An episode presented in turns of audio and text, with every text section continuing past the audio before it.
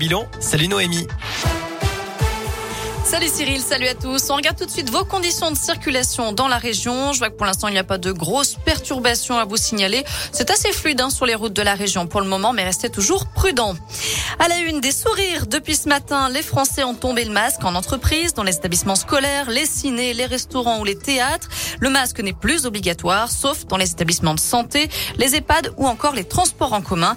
Notez aussi que le passe vaccinal est suspendu jusqu'à nouvel ordre. Et puis depuis ce matin, les personnes de 80 ans et plus peuvent recevoir leur quatrième dose de vaccin anti-Covid, à condition d'avoir reçu la troisième dose il y a plus de trois mois. D'ailleurs, Olivier Véran recommande aux personnes à risque de garder le masque par précaution. Et puis le président du conseil scientifique, Jean-François Delfrécy, a rappelé aujourd'hui que l'épidémie de Covid n'est pas terminée.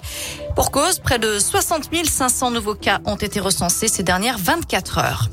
Le gouvernement, lui, présentera son plan de résilience ce mercredi, des mesures visant à aider les entreprises et les particuliers face à l'augmentation des prix des carburants, de l'énergie et des produits alimentaires. Une remise de 15 centimes par litre pour les carburants avait déjà été annoncée par Jean Castex samedi. Elle sera effective à partir du 1er avril et pendant 4 mois.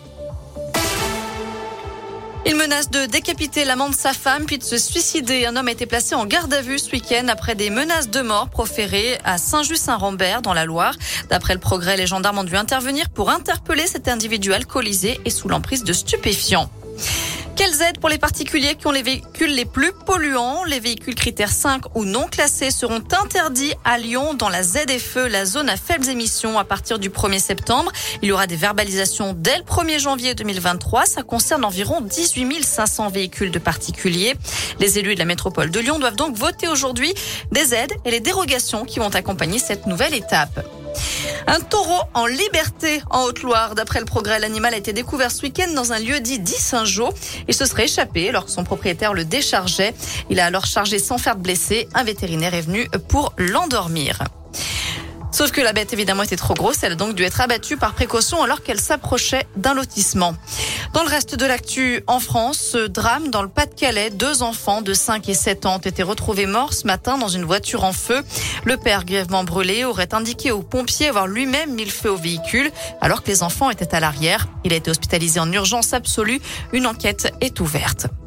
Une grande soirée politique ce soir sur TF1 avec 8 des 12 candidats à l'élection présidentielle, mais pas de débat.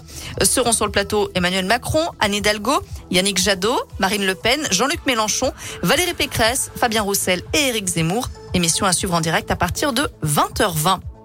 Voilà pour l'essentiel de l'actu. Côté météo cet après-midi, c'est des alternances de nuages, d'éclaircies, même si c'est la grisaille qui domine. Les températures ne dépassent pas les 14 degrés. Merci Noémie.